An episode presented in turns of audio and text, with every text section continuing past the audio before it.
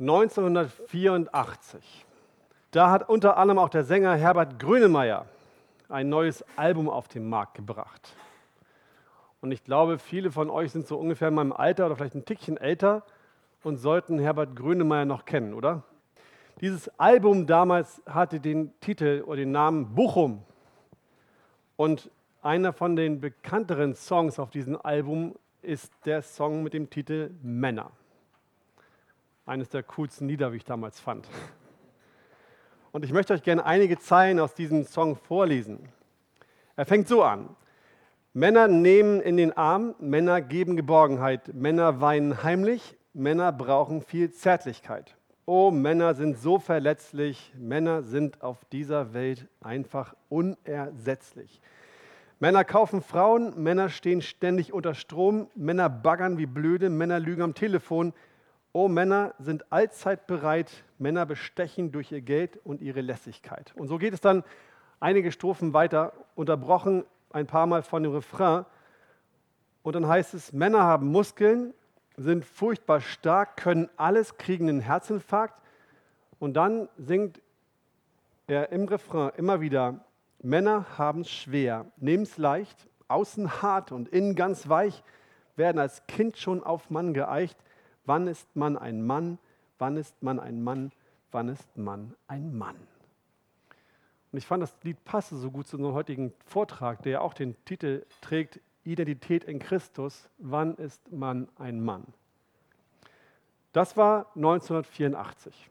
Und eigentlich hat sich daran bis heute nicht wirklich was geändert. Diese Frage, was ist männlich oder wann ist man ein Mann, beschäftigt eigentlich jede Generation aufs Neue. Es gibt nicht eine einzige Generation, die nicht mit diesem Thema irgendwie beschäftigt ist.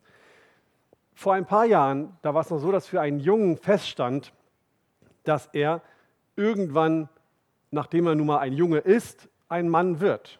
Das war für jeden Jungen klar.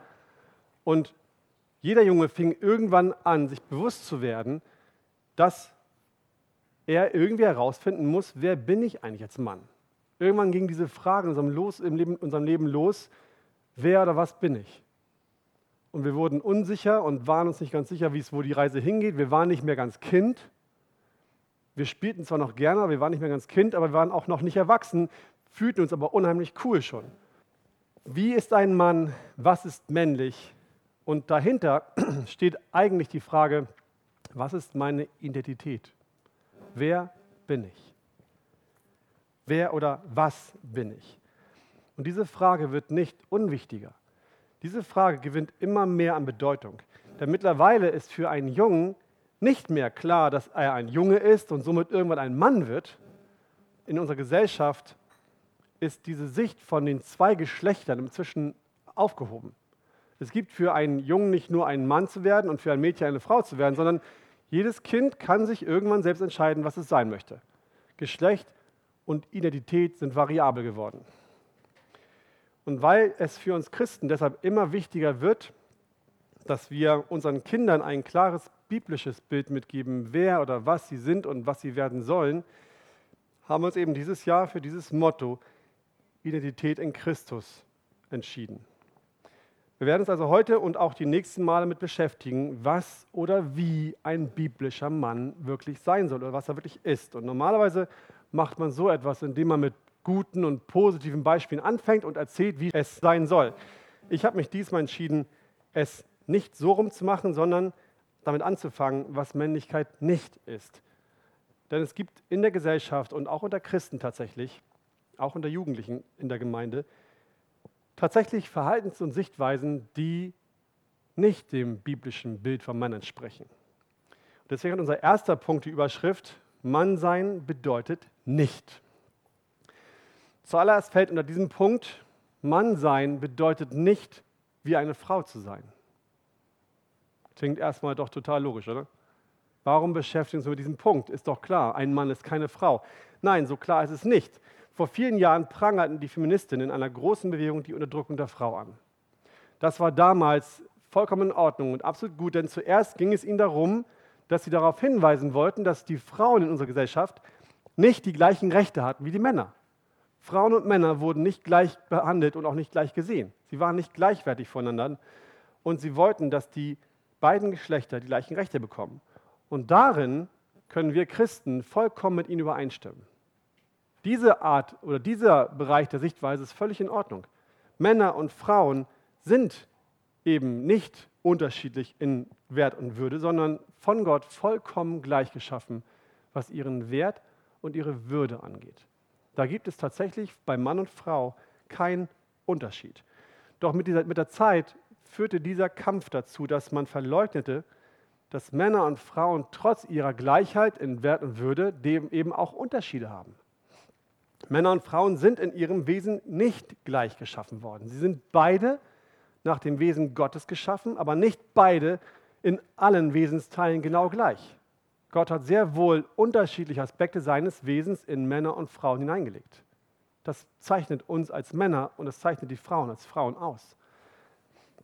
Es gibt Dinge, die wir Männer auch können, aber die können Frauen eben besser. Und es gibt Dinge, die wir, die die Frauen auch können, aber die wir Männer eben besser können. Das ist nichts, was einen wertvoller oder wertloser macht. Es ist einfach nur ein Unterschied, der sich miteinander wunderbar ergänzt. Ja, Männer und Frauen, Kinder, also Mädchen und Jungs sind eben unterschiedlich von Gott geschaffen worden. Und das ist keine Sache, für die wir uns beschweren müssten, sondern eine Sache, für die wir dankbar sein können. Also Männer sind keine Frauen. B oder 1.2, Mann sein bedeutet auch nicht, sich wie ein Tier zu benehmen. Klingt auch eigentlich ganz logisch, aber es ist wirklich so. Im übertragenen Sinne benehmen Männer sich manchmal wie Tiere. Da ist zum Beispiel der Gorilla der Typ von Mann, der sich mit übertriebenem Macho-Gehabe in Szene setzt. Männer, die mit geschwellter Brust durchs Leben gehen und glauben, dass allein ihre Statur und ihre Stärke etwas aussagt darüber, ob sie ein Mann sind oder nicht. Oder es gibt die wilden Löwen, die Menschenfresser, die glauben, dass es männlich sei, mit, sich mit seiner Macht gegen andere durchzusetzen. Wenn nötig, ist es sogar erlaubt, körperliche oder psychische Gewalt anzuwenden. Das sind natürlich extreme Beispiele und vermutlich wird keiner von euch sagen, ja, das bin ich. Aber ich glaube, dass jeder von uns mal darin versucht worden ist, ein bisschen so zu sein. Wenn du Vater bist, dann erinnerst du dich vielleicht daran, dass du irgendwann in deinem Leben dich auch mal vor deinen Kindern groß gemacht hast, etwas aufgeplustert hast und lauter wurdest, um deiner Autorität einen gewissen Nachdruck zu verleihen. Nichts anderes ist das, als sich wie ein Tier zu benehmen. Wenn wir glauben, dass unsere körperliche Stärke uns irgendwie Autorität geben könnte. Drittens, C. Mann sein bedeutet nicht, wie ein Junge zu handeln. Hinter unserem Haus, da stehen ein paar Bäume. Und bis vor ein paar Jahren stand da auch früher eine Eiche. Und diese Eiche war ein paar Meter hoch, ich glaube fünf oder sechs Meter hoch, aber hatte nur einen ganz kurzen Stamm. Als wenn man so eine Eiche in den Boden rammt, sah das aus. Super Kletterbaum. Und alle unsere Jungs waren auf diesem Baum drauf. Sie waren darauf versessen, darauf rumzuklettern und es war für sie ein Abenteuer zu gucken, wie weit komme ich heute? Wie weit kann ich höher klettern als mein, als mein Bruder? Wie viel besser bin ich als er? Und wie weit kann ich es treiben? Wie weit trägt mich mein Risiko, dass nichts passiert? Dabei spielte die Gefahr keine Rolle. Und natürlich fielen alle vier von den Bäumen. Tatsächlich, jeder von den vier ist mal runtergefallen. Gott sei Dank ist nichts passiert. So sind kleine Jungs. Jungs suchen nach Abenteuern. Jungs wollen spielen. Und Jungs haben dabei nichts mehr als sich selbst im Fokus. Jungs geht es eigentlich immer nur um sich selbst, um mich als Jung. Kleine Kinder. Wir reden nicht von geschulten und besser unterrichteten größeren Kindern, wir reden von Jungs, von kleinen Kindern. Und wenn dann was passiert, wenn bei kleinen Jungs etwas schief geht und es nicht so läuft, wie sie wollen, dann ist das Geheule groß. Viele Männer werden nicht wirklich erwachsen. Auch wenn sie schon wie reife Männer sein sollten, benehmen sie sich doch oftmals nicht anders als kleine Jungs. Sie suchen nach Abenteuern, sie wollen spielen und wenn was passiert, heulen sie rum. Und dennoch entschuldigen sie dieses Verhalten und glauben, dass es zu ihrem Mannsein dazugehört. Das Kind im Manne. Das ist damit nicht gemeint. Wenn ein Mann sich wie ein Junge benimmt, dann ist das letztlich in Wirklichkeit einfach nur unreif und unmännlich. Und viertens, D. Mannsein bedeutet nicht, ein Superheld zu sein.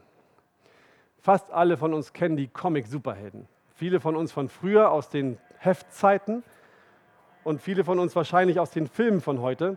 Da gibt es Superman, Batman, Iron Man, Captain America und so weiter. Und Superhelden sind stark. Superhelden haben keine echten Schwachstellen. Vielleicht ein bisschen, aber nicht wirklich, denn auch das kann Superman beherrschen, denn er ist ja ein Superheld. So sind wir Männer nicht. Auch wenn wir vielleicht gerne, ich jedenfalls möchte es manchmal, gerne ein Superheld sein möchte, ist es so, dass wir keine Superhelden sind. Wir sind nicht immer stark. Wir Männer machen Fehler und wir versagen auch. Wir haben Schwachstellen, die wir nicht immer alleine überwinden können. Wir haben nicht immer eine Lösung für unsere Schwachheiten. Und wir sündigen leider auch. Und deshalb ist es gut für uns Männer, dass wir in Hauskreisen sind. Es ist gut, dass wir Männer uns Gruppen suchen, in denen wir uns öffnen können, in denen wir unser Versagen zugeben können, in denen wir gestützt werden von anderen Menschen, indem man uns hilft, dass wir in Gott wieder auferbaut werden. Männer sind keine Superhelden. Wir brauchen andere Männer, um weiterzukommen. Soweit zu den falschen Ansichten über Männlichkeit. Und mit diesen falschen Ansichten, die zu entlarven, können wir schon einige Verse aus dem Lied von Grünemeyer streichen. Männer baggern eben nicht wie blöde. Männer sind nicht allzeit bereit und auch nicht immer lässig. auch Muskeln und Stärke und alles zu können, ist nicht typisch männlich. Aber wie sieht es mit den Zeilen aus, Männer nehmen in den Arm oder Männer geben Geborgenheit und, solche Sachen? Lass uns das im zweiten Punkt angucken. Zweitens, wie sieht biblisch Mannsein aus? Paulus schrieb in seinem Brief an die Korinther viele, viele sehr gute Verse und unter anderem die folgenden. 1. Korinther 16, 13 bis 14. Dann kommen wir zu dem Text, um den es eigentlich im Kern geht heute. Vers 13. Wacht, steht fest im Glauben, seid männlich, seid stark. Lasst alles bei euch in Liebe geschehen. Und wir konzentrieren uns heute auf seid männlich, seid stark. Und Markus wird sich dann im September mit den anderen drei Imperativen, mit den anderen Befehlen beschäftigen.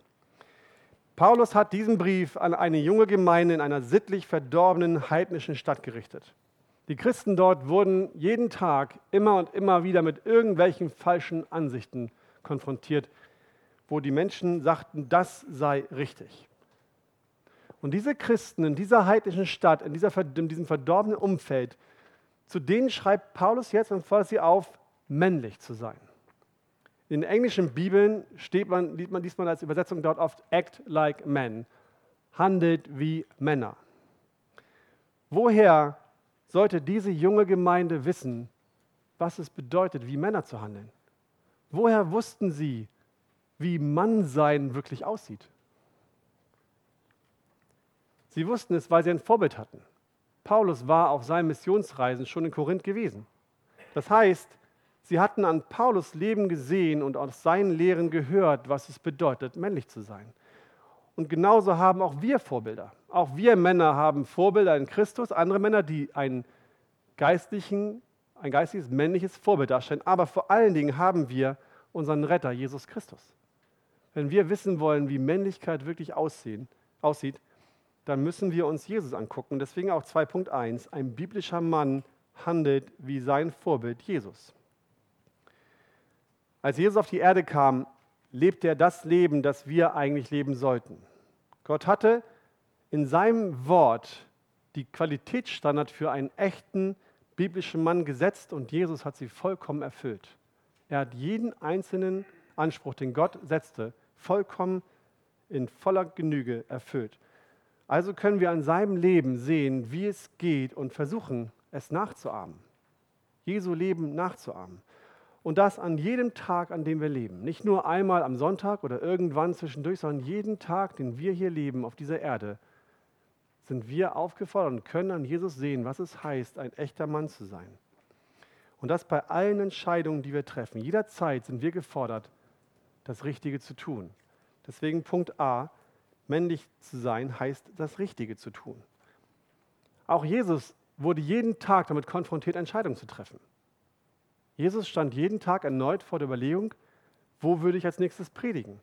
Wann gehe ich wieder in den Tempel? Und Was soll ich als nächstes tun, um die Wahrheiten zu verbreiten, ohne das Risiko einzugehen, dass die Pharisäer mich zu früh gefangen nehmen und töten wollen?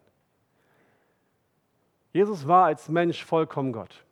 Er hat seine göttliche Natur nie vollkommen aufgegeben und deswegen war es leicht für ihn, diese Entscheidung zu treffen. Es war einfach, die richtigen Entscheidungen zu treffen und das Richtige zu tun.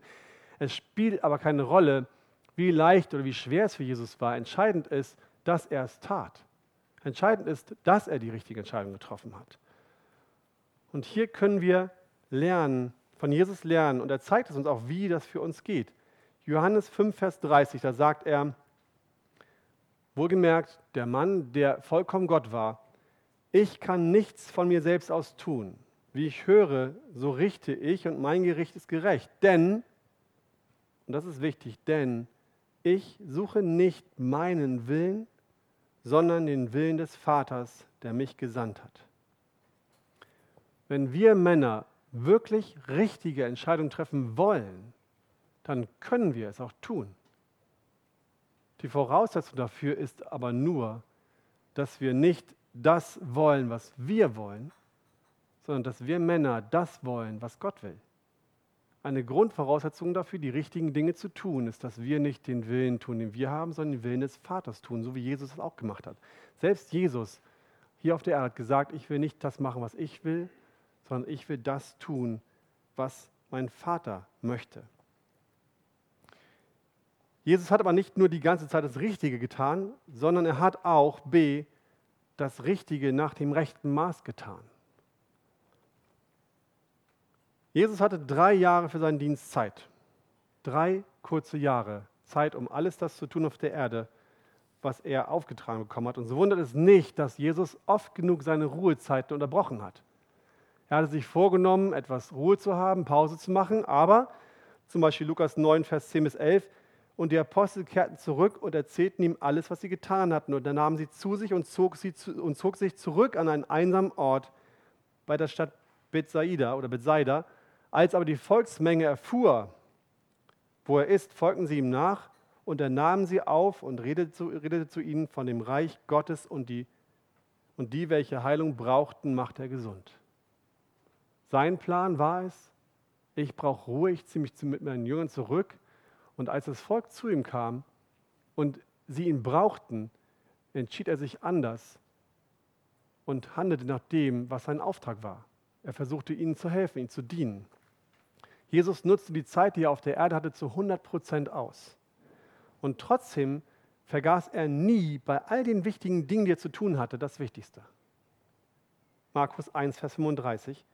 Und am Morgen, als es noch sehr dunkel war, stand er auf, ging hinaus an einen einsamen Ort und betete dort. Bei Jesus Christus kam sein Vater, kam Gott immer an erster Stelle. Jesus begann seinen Tag eigentlich regelmäßig damit, in aller Frühe Zeit mit Gott zu verbringen. Alles andere, was da, da, darum kam, musste sich grundsätzlich dieser Priorität unterordnen. Wir Männer vertauschen das manchmal. Es gibt so viele wichtige Sachen, die wir zu tun haben, so viele Dinge, die auf uns einprasseln. Und bei all den wichtigen Dingen vergessen wir, dass es eigentlich schon viel zu weit mit den falschen Dingen gegangen ist und wir noch nicht das Richtige getan hat, haben. Da sind unsere Karriere, unsere Frau, die Kinder, unsere Gemeinde und so weiter. All die Dinge drängen sich vor oder werden in unserem Leben wichtiger als das Entscheidende, nämlich Gott selbst. Und diese Dinge sind ja auch wirklich gut. Es ist ja nicht so, dass wir Christen uns mit den falschen Sachen beschäftigen oder, oder die falschen Sachen priorisieren. Wir machen es nur zur falschen Zeit, denn die Dinge sind nicht wichtiger als Gott selbst. Deswegen sind wir aufgefordert, Jesus auch in diesem Punkt nachzuahmen. Wir dürfen die Prioritäten nicht vertauschen. Das Richtige tun nach dem richtigen Maß und dabei niemals aus dem Blick zu verlieren, wer eigentlich wirklich an erster Stelle kommt, nämlich Gott selbst. Kommen wir zu C. Das Richtige zur richtigen Zeit tun. Jeder von uns kann irgendetwas besonders gut. Und wenn es dann dazu kommt, dass das, was wir besonders gut können, gefordert wird, dann sind wir gern bereit, das zu tun und werden schnell aktiv. Dann wollen wir Männer, so sind wir nun mal, wir, wir Männer wollen das Problem lösen, wir wollen die Sache reparieren oder auf eine andere Art und Weise den Menschen helfen. So sind wir. Deswegen ist es auch mit, unseren Frauen manchmal schwierig. Unsere Frauen möchten uns manchmal nur erzählen, wie ätzend der Tag war, was sie erlebt haben, was ihnen Dummes passiert ist. Und wir Männer stehen dann manchmal da und denken so, okay, was muss ich tun? Ich muss jetzt irgendwas machen, damit ich meiner Frau helfen kann. Und dann fangen wir an, dumme Tipps zu geben oder irgendwas Dummes zu machen. Unsere Frau steht da und sagt, was macht der Kerl da? Das habe ich lange Zeit so gemacht. Und irgendwann habe ich meine Frau mal gefragt, du bist immer sauer, du wirst immer komisch, wenn ich dir versuche zu helfen so ähm, warum? Und dann sagt sie zu mir, du sollst mir gar nicht helfen. Ich will dir nur erzählen, wie es mir geht. Und da habe ich dann gelernt, okay, wenn meine Frau einen schlechten Tag hatte, dann höre ich einfach zu, wie es ihr geht. Und dann ist alles gut. Und dann stellt sie heraus, so schlecht war der Tag eigentlich gar nicht. So ist es manchmal mit uns Männern und Frauen. Trotzdem habt ihr vielleicht auch schon die Erfahrung gemacht, dass unser Aktionismus nicht immer ein Segen war. Wir wollen das Richtige tun, nicht nur bei unseren Frauen, sondern auch bei unseren Brüdern. Wir wollen das Richtige tun und hören, das ist ein Problem und fangen an zu laufen und zu machen. Und dabei merken wir nicht, dass das, was wir eigentlich absolut richtig machen wollten, für den anderen nicht zum Segen geworden ist, sondern zum Ärgernis. Ich wollte doch eigentlich für ihn einen Gefallen tun. Ich wollte ihm doch eigentlich nur helfen. Und stattdessen, dass er sich freut, ärgert er sich jetzt über mich. Warum? Weil wir einfach das Richtige nicht zur richtigen Zeit tun wollten. Wir haben auf unseren eigenen Zeitplan geguckt. Wir dachten, dass wir besser wüssten, wann was dran ist und haben angefangen zu drücken und zu drängen und den anderen damit vom Kopf gestoßen oder überfordert. Hätte ich nach dem Vorbild Jesu gehandelt, dann hätte ich es nicht nach meinem eigenen Zeitplan gemacht. Anstatt sofort eingreifen zu wollen, hätte ich vielleicht besser auf Gott gewartet und besser einfach ein bisschen mehr hingehört, anstatt zu handeln. Denn Gott allein weiß doch, wann welche Dinge wirklich passieren müssen. Das heißt nicht, dass ich mich dann einfach zurücklehne und denke, so, okay, dann mache ich ihm gar nichts mehr. Gott wird mir schon zeigen, was ich tun soll. Nee, das war auch nicht. Sondern auf Gott zu warten, nach seinem Zeitplan zu handeln, heißt, bereit zu sein, aktiv auszuharren, auf Gott zu hören und nach seinem Willen zu fragen, sodass er mir zeigen kann, wann ich handeln soll. Dann verhalte ich mich so, wie Jesus es getan hat. Gut, so weit, so gut. Handeln wir ein Mann bedeutet bis jetzt das Richtige im richtigen Maß zur richtigen Zeit zu tun. Das klingt doch schon ganz vernünftig, oder? Das Richtige im richtigen Maß zur richtigen Zeit zu tun. Ich finde, das klingt ganz Gott wohlgefällig. Aber die Wahrheit ist, auch wenn wir so handeln, wenn wir jeden Tag nur so handeln würden, dann kann es vollkommen falsch und sündhaft sein das Richtige im richtigen Maß zur richtigen Zeit zu tun, kann immer noch sündhaft sein. Denn es fehlt einer der wichtigsten Punkte noch bei uns, D, das Richtige aus der richtigen Motivation zu tun. Gott geht es bei allem, was wir tun, bei jeder einzelnen Handlung, die wir durchführen, geht es ihm immer um unser Herz. Die Früchte, die wir bringen, sind ihm nicht egal. Es ist ihm nicht egal, dass wir gute Dinge tun. Es freut ihn, wenn wir das Richtige machen. Aber es ist wichtiger als das, was wir bringen, wichtiger als die Früchte, die wir hervorbringen, ist Gott, warum wir es machen. Ihn interessiert mehr unsere Motivation als die Leistung, die wir erbringen können. Wir können Zeit in unsere Familie investieren, um unsere Kinder in der Zucht des Herrn zu erziehen und eine göttliche Familie zu haben. Wir können herausragend im Job sein, wir können richtige Cracks in unserem Beruf sein, dass alle sagen, wow, was ist das für ein begabter Mann, wir können sogar die Bibel auswendig lernen und es können sogar Pastoren die hervorragendsten Predigten halten, die Menschen richtig segnen voranbringen. Und trotzdem kann das alles nicht richtig sein. Denn nur wenn wir es mit der richtigen Motivation machen, kann es auch Gott wohlgefällig sein. Wir Männer können tatsächlich die richtigen Dinge tun und dabei die falsche Motivation haben. Und zwar genau dann, wenn wir das Richtige nicht tun, um Gott die Ehre zu geben, sondern wenn wir das, das Richtige im richtigen Maß, zur richtigen Zeit tun, damit wir selbst die Ehre bekommen, damit die Menschen uns toll finden, damit wir Anerkennung bekommen, dann ist all das, was vorher so gut klang, vor Gott nichts mehr wert. Denn dann gilt für uns das, was Jesus in Matthäus 15, Vers 7 bis 8 sagt, ihr Heuchler, treffend hat Jesaja von euch geweissagt, wenn er spricht, dieses Volk naht sich zu mir mit seinem Mund und ehrt mich mit den Lippen, aber ihr Herz ist fern von mir.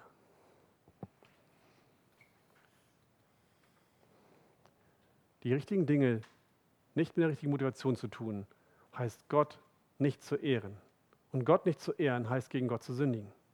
Unser Herz ist dann fern von ihm. Wenn wir aber das, was wir tun, wirklich aus einem guten und reinen Gewissen und aus einem reinen Herzen tun, um Gott die Ehre zu geben, weil wir gerne Gott gefallen möchten, weil wir gerne ein Mann werden wollen, der Gott ähnelt und der Gott die Ehre gibt, dann wird das dazu führen, dass es Gott Freude bereitet.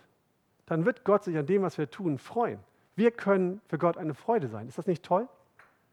Und das Schöne ist, wenn wir aus der reinen Motivation handeln, wenn wir wirklich so handeln, dass Gott Freude an uns hat, dann ist das, was wir tun, eine noch größere Freude für uns. Ich kenne das so und ihr habt es bestimmt auch schon erlebt. Es sind Dinge, die einem eigentlich gar nicht so gut gefallen, die man eigentlich gar nicht so gerne macht, aber aus der richtigen Motivation heraus getan, macht es einem große Freude. Und man freut sich einfach darüber, dass Gott einem das gegeben hat, obwohl man eigentlich denkt, ich mag es nicht.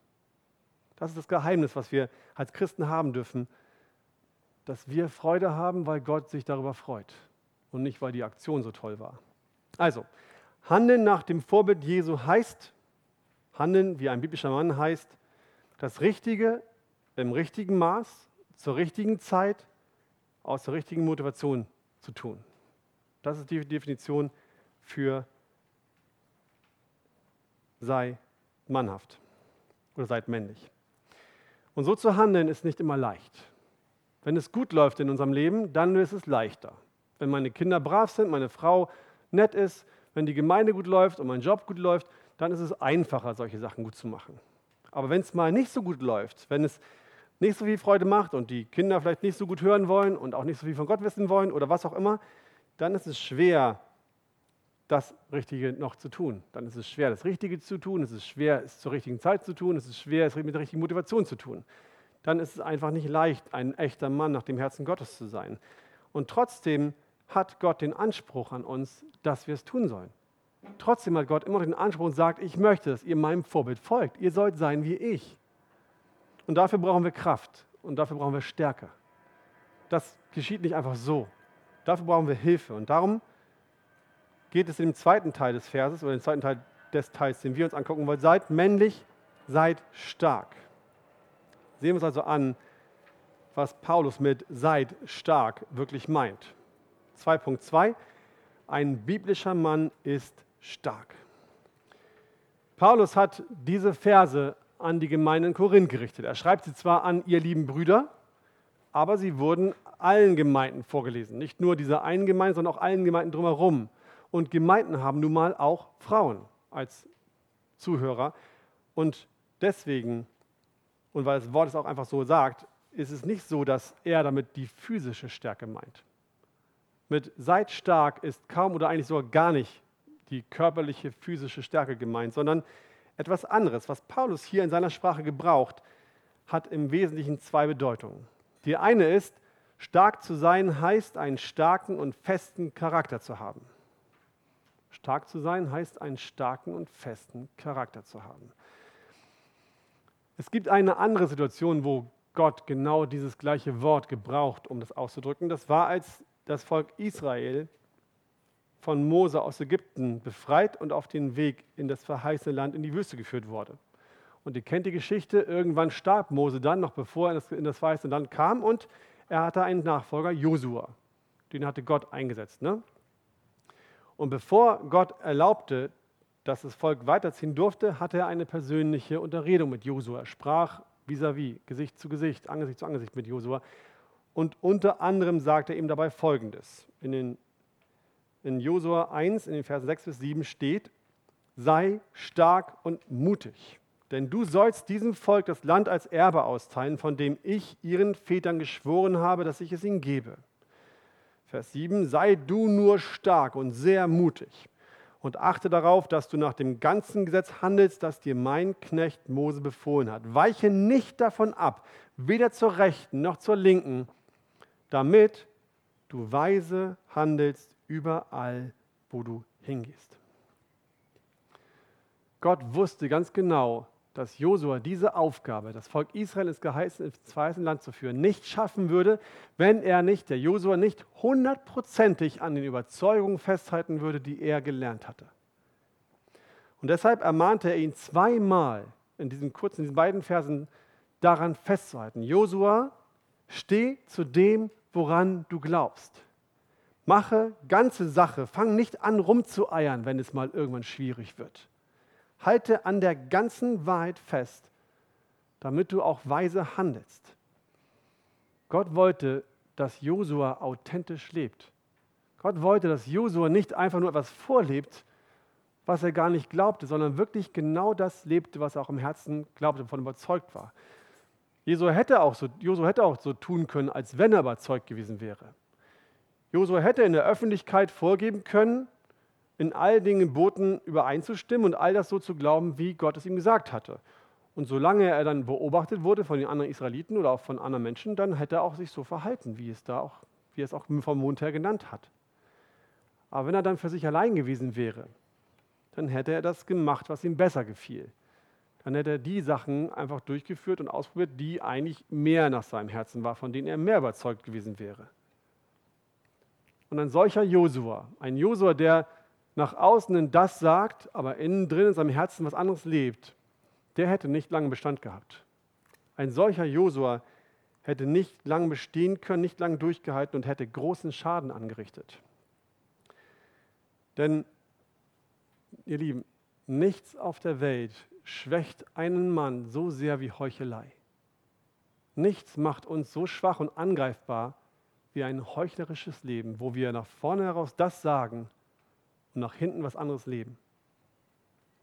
Als die Pharisäer Jesus einmal unterstellten, dass er die Dämonen nur deshalb austreiben konnte, weil er selbst der oberste Dämon sei, da antwortete er ihnen in Markus 3, Vers 24 und 25. Und wenn ein Reich in sich selbst uneins ist, so kann ein solches Reich nicht bestehen. Und wenn ein Haus in sich selbst uneins ist, so kann ein solches Haus nicht bestehen. Genauso ist der Mann, der nach außen versucht, ein Christsein zu leben, aber nicht wirklich davon überzeugt ist, dass es genau das Richtige für ihn ist. Er ist in sich uneins. Er hat zwei Herzen in seiner Brust, die beide in verschiedene Richtungen schlagen. Und früher und später wird ein solcher Mann zerbrechen und nicht bestehen, weil er in sich selbst uneins ist. Und so ging es auch einmal dem König David. Sogar König David, der Mann nach dem Herzen Gottes, hat so gehandelt. Nach Jahren des Kampfes und des Erfolges war David nachlässig geworden. Er hatte sein Schild nicht mehr oben. Er hatte seine Überzeugungen nicht wirklich gepflegt. Er hatte sogar einige seiner Überzeugungen aufgegeben. Aber nach außen hin war er immer noch der große König David. Immer noch dieselbe Person, die geherrscht hat und nach außen hin zeigte, ich bin ein Mann nach dem Herzen Gottes und ich will Gott treu nachfolgen. Doch als die Versuchung kam, da wurde er schwach. Eines Tages erblickte er Bathseba, die Frau von Uria, auf dem Dach ihres Hauses und seine Lust nach ihr erwachte. Und wenn ihr euch die Geschichte von David mal durchlest, im ersten und zweiten Samuel, auch in anderen Büchern, dann seht ihr, dass David, obwohl er die Chance hatte, Saul, seinen größten Feind, der ihn töten wollte, zu beseitigen, mehrfach, nie die Hand an den König Gottes gelegt hat. Er sagte sogar, eher will ich sterben, als dass ich, als dass ich meine Hand an den König, an den von Gott ausgewählten König lege. Und jetzt sieht er diese Frau und die Lust erwacht und er schmeißt einige seiner Überzeugungen einfach über Bord. Und so kam es, dass er in, in, mit ihr Ehebruch begangen. Dabei ist das Gebot sonnenklar. Du sollst nicht Ehe brechen. Das wusste David.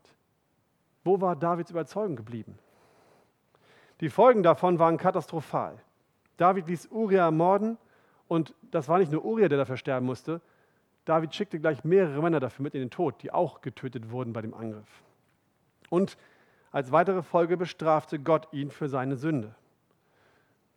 Wir alle wissen sofort, ja klar, das Kind von ihm musste sterben. Das, der Erstgeborene von Bathseba mit ihm musste dafür sterben. Aber was wir manches Mal überlesen oder vergessen ist, dass Gott ihm deswegen voraussagte, dein Königreich, du wirst aus deiner Mitte jemanden haben, der dir Schwierigkeiten machen wird.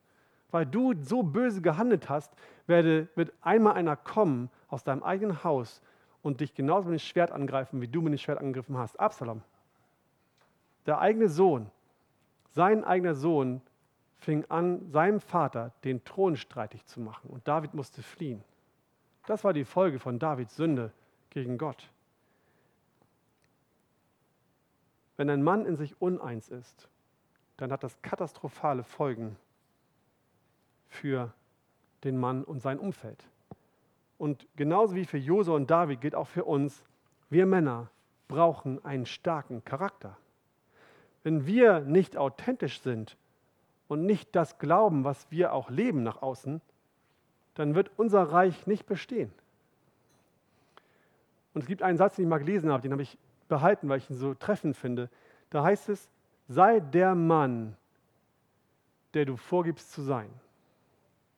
Er heißt nicht, wir können auch in die Versuchung kommen und sagen, okay, dann lebe ich eben jetzt das schlechte Leben, was ich in meinem Herzen habe.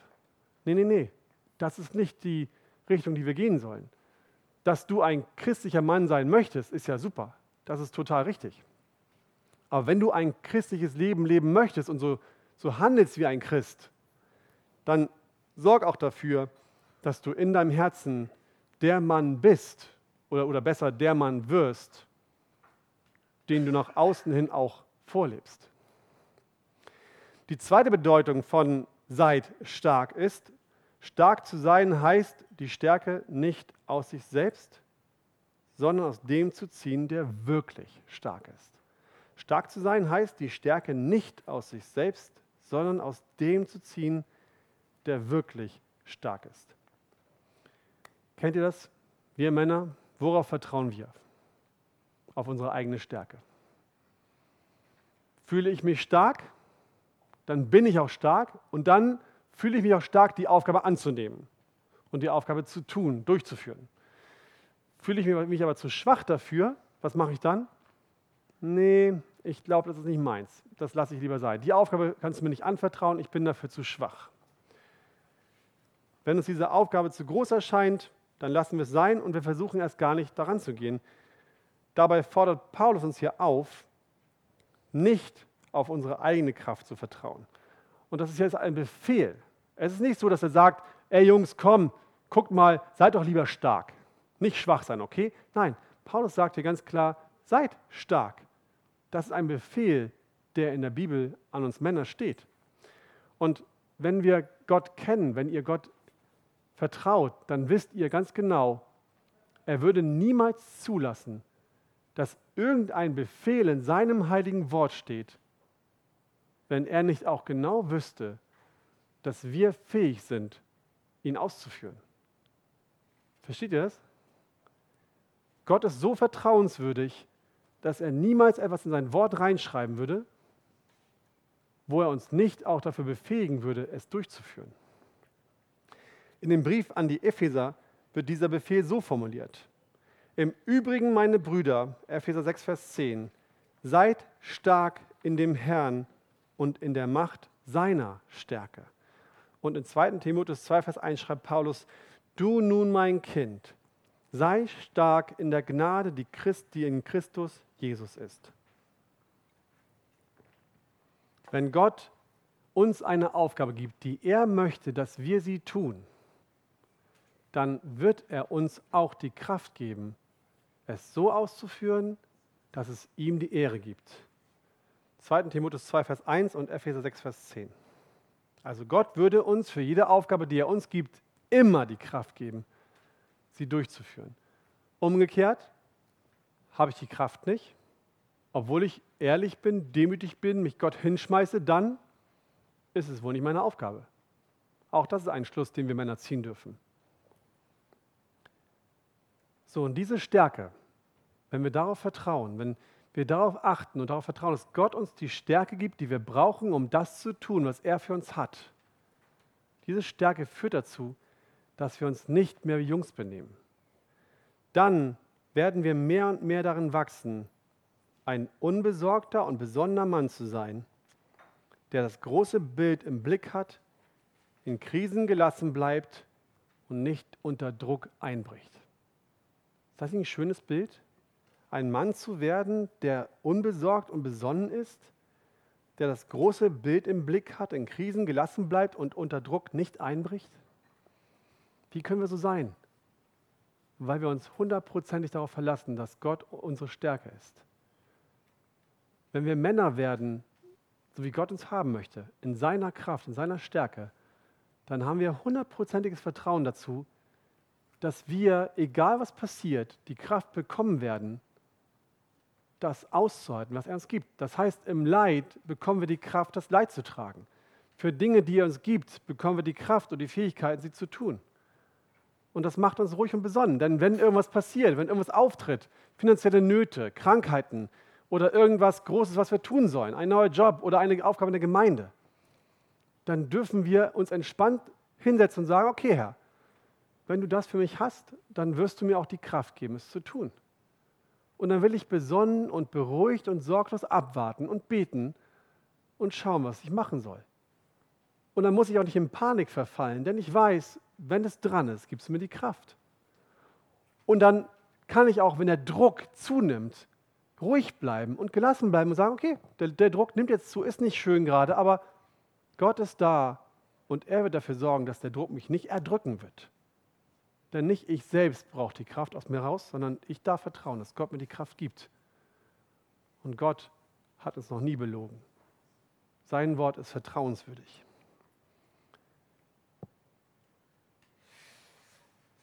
Eine von diesen Aufgaben, die uns manches Mal zu groß und zu schwer erscheint, ist Leitung zu übernehmen. Kennt ihr das? Als Leiter, dass man manchmal denkt, pff, das ist mir jetzt eine Nummer zu groß, ich weiß nicht, was ich tun soll. Ich habe keine Idee, wie ich vorangehen soll. Also ich erlebe das ständig. Ich denke ganz oft von meinen Söhnen und auch hier in der Gemeinde so, okay, ähm, ja, wie soll es weitergehen? Was soll ich tun? Ich weiß es nicht. Herr, hilf mir. Und darum soll es im nächsten Punkt gehen. Stark zu sein, 2.3. Stark zu sein heißt zu leiten. Wer glaubt, wer von euch wirklich noch glaubt, nachdem er schon so lange in der Arche ist, dass Männer die besseren Leiter sind, der irrt sich. Männer sind nicht bessere Leiter als Frauen. Wir sind nicht Leiter. Gott hat uns nicht dazu bestimmt, Leiter zu sein, weil er sagt, das können die Männer viel besser als die Frauen. Ganz im Gegenteil, manches Mal muss man feststellen, dass manche Frauen weit besser leiten können, als die Männer es tun.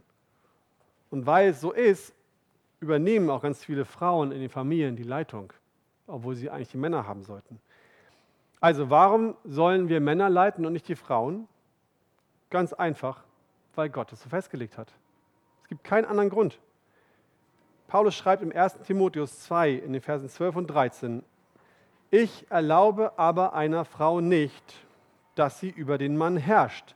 Denn, jetzt kommt die Begründung dafür, denn Adam wurde zuerst gebildet und danach Eva. Das ist der einzige Grund, warum wir unsere Frauen und Familien leiten sollen und nicht umgekehrt.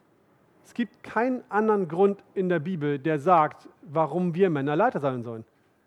Gott hat zuerst Adam und dann Eva geschaffen. Gott hat gesagt, ich will, dass du als Mann leitest und nicht deine Frau. Du bist der Leiter, deine Frau soll folgen. Dabei bedeutet zu leiten nicht zu herrschen. Das verwechseln wir ganz oft ganz schnell. Jesus sagte in Markus 10, Verse 43 bis 45, unter euch aber soll es nicht so sein, sondern wer unter euch groß werden will, der sei euer Diener. Und wer von euch der Erste werden will, der sei aller Knecht. Denn auch der Sohn des Menschen ist nicht gekommen, um sich dienen zu lassen, sondern um zu dienen und sein Leben zu geben als Lösegeld für viele. Als Mann zu leiten heißt, dass ich mir überlege, was dient dem anderen? Wie kann ich den anderen voranbringen und nicht, was dient mir? Als Mann zu leiten heißt nicht zuerst zu gucken, wie komme ich am besten weg, sondern als Mann zu leiten heißt, wie kommt der andere besser weg? Wie geht es meiner Frau? Wie geht es meinen Kindern oder den Menschen, die mir anvertraut sind, die mir vertrauen? Was beschäftigt sie? Was erfreut sie gerade? Worüber sind sie glücklich und womit kämpfen meine Menschen, meine Frau, meine Kinder, meine Gemeinde, wer auch immer, gerade in ihrem Leben? Was kann ich planen, damit ich ihnen im Kampf helfen kann?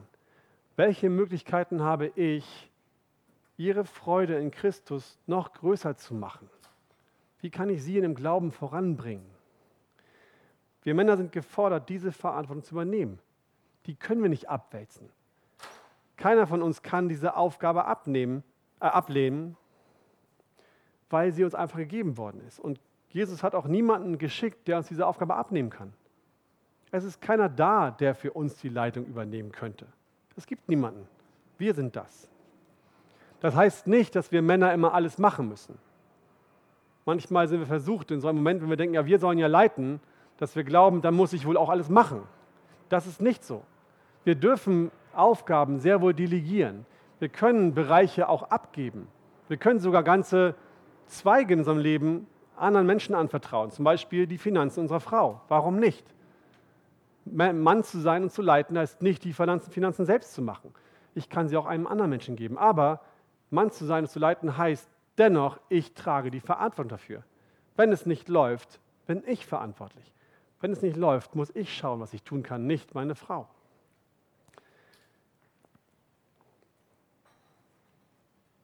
Wie geht es dir nun, nachdem du gehört hast, was Gott für dich in deinem Leben hat? Wie geht es dir damit, dass du hörst, was Gott so alles in deinem Leben von dir erwartet? Bist du motiviert?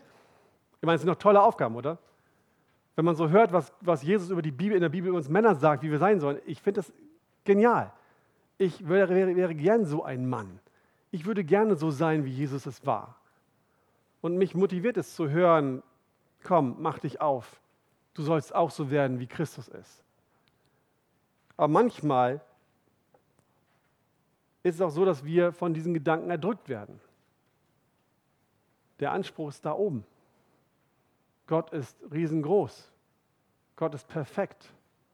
Da komme ich niemals hin. Das schaffe ich nicht. Und Dinge, die ich wirklich gar nicht schaffen kann, die lasse ich am besten gleich sein. Was soll ich mit anfangen? Und für beide Fälle habe ich eine gute Nachricht für uns. Drittens, um ein Mann wie Christus zu sein, brauchst du einen Partner. Der Anspruch steht, das Ziel ist klar. Erstens, Gott möchte, dass jeder von uns der Mann wird, der Gottes Zweck für Männer erfüllt. Daran lässt sich nicht, nicht, nichts rütteln, nichts ändern. Und zweitens, er möchte auch, dass jeder von uns dem Beispiel Jesu nachahmt und dass wir in allem so werden, wie Jesus in dem, was er uns anvertraut hat und dass wir auch motiviert bleiben, so zu werden, auch wenn es mal nicht läuft und wir es nicht erreichen. Also werdet wie Christus und bleibt dabei, wie Christus zu werden. Aber Gott erwartet von uns Männern nicht, dass wir in allen Dingen so perfekt werden, wie Jesus es war. Wenn wir so perfekt werden könnten wie Jesus, dann hätte Jesus für uns nicht zu sterben brauchen. Dann wäre sein Opfer nicht nötig gewesen, wenn wir es selbst schaffen könnten. Aber er erwartet von uns, dass wir diesen Auftrag so gut erfüllen, wie es irgendwie geht. Er erwartet von uns, dass wir motiviert sind und dass wir den Wunsch haben, den Willen haben, dahin zu kommen. Wie geht es also weiter? Jeder normale christliche Mann hat den Wunsch, das zu werden. Ich glaube nicht, dass irgendeiner hier im Raum ist, der sich denkt, nö, das will ich nicht. Ich will nicht werden wie Jesus. Das brauche ich nicht. Das glaube ich nicht. Jeder von uns wird den Wunsch haben, Jesus nachzuahmen und ein guter und treuer Nachfolger zu werden, oder? Und wenn es leicht wäre, diesen Anspruch zu erfüllen, wenn es einfach wäre, dahin zu kommen, dann würde es auch, auch schon jeder von uns gemacht haben. Jeder von uns wäre schon da, so ein Mann zu sein, wenn es einfach wäre. Es ist aber nicht einfach. Ein Mann zu sein, wie Gott es möchte, ist nicht leicht. Es ist ein Kampf. Es ist jeden Tag ein neues, das Kreuz auf sich nehmen. Aber es gibt eine gute Nachricht für uns. Gott liebt dich. Gott liebt uns. Wir sind ihm nicht egal. Wir alle hier sind Sünder. Keiner von uns ist heilig im Sinne von rein, ohne Sünde. Jeder von uns hat immer noch Dreck am Stecken und ich glaube, dass viele von uns gar nicht vermuten, wie sündhaft wir alle noch sind. Und wir alle wissen, was wir dafür verdient hätten. Wir alle wissen, was dafür auf uns warten würde. Und es wäre vollkommen korrekt und völlig gerecht von Gott, wenn er uns dafür allein lassen würde, wenn er sich von uns abwenden würde und nichts mit uns zu tun haben wollte.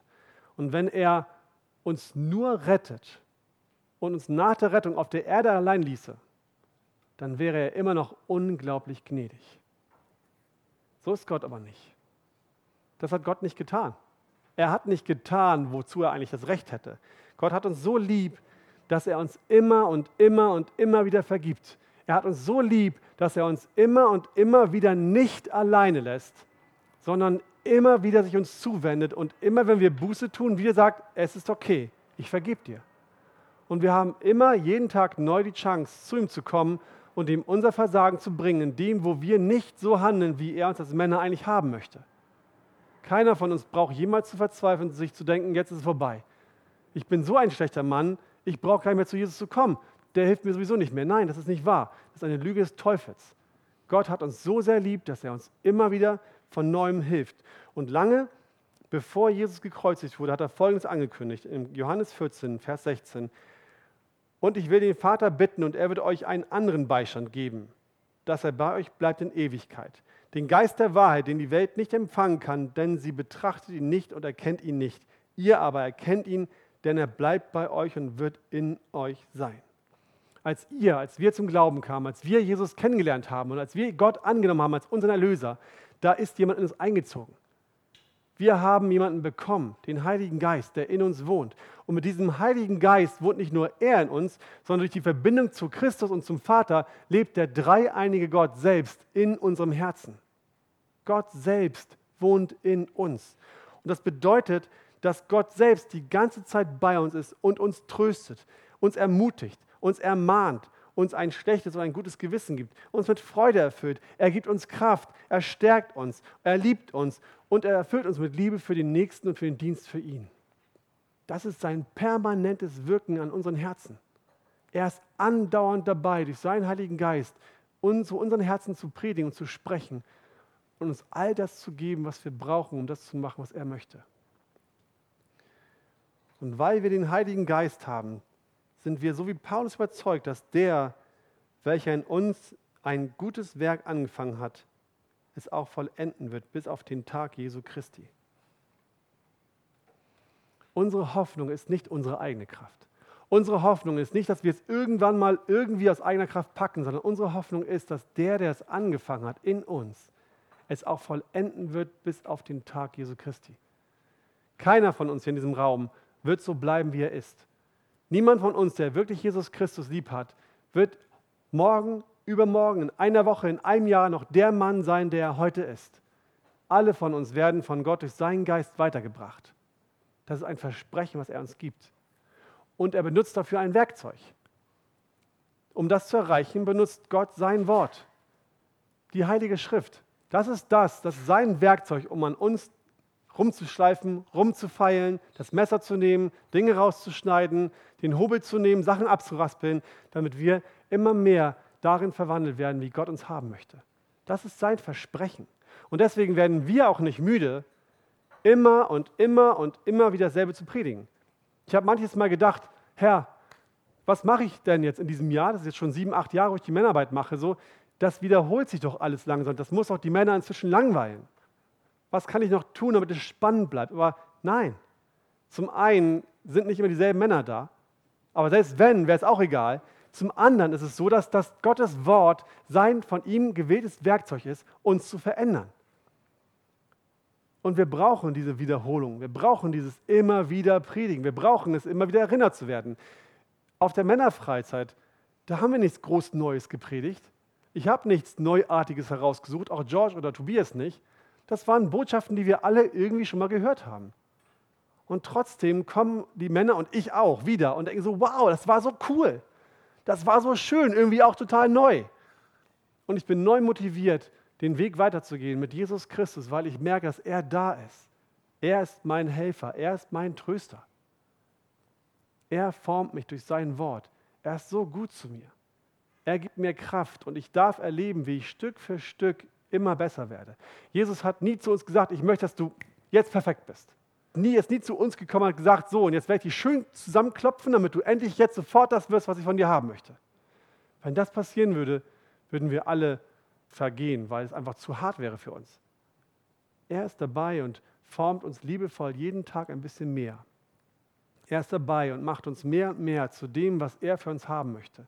Er ist dabei und macht Stück für Stück die sündhafte Schale von unserem kostbaren Kern weg, den er in uns hineingelegt hat, und bringt Stück für Stück mehr zum Vorschein, wie er eigentlich ist. Und das Schöne ist, das macht er nicht, damit wir besser dastehen. Das macht er nicht, damit wir tolle Typen sind. Das macht er nicht, damit die Leute uns bejubeln und applaudieren. Das macht er, weil er selbst seine Ehre sucht. Das macht er mit uns, weil er weiß, wenn die Männer so sind, wie ich bin, wenn die Welt an diesen Männern sieht, wie ich bin, dann gibt es mir die Ehre. Dann werde ich gelobt. Dann sehen die Menschen, wie ich bin und werden neugierig. Dann wird mein Evangelium weitergetragen. Nicht nur durch das Wort, sondern auch durch die Tat. Er ist bei uns und mit seinem Wort und seinem Heiligen Geist bei uns in der Arbeit. Und darauf können wir uns verlassen. Amen.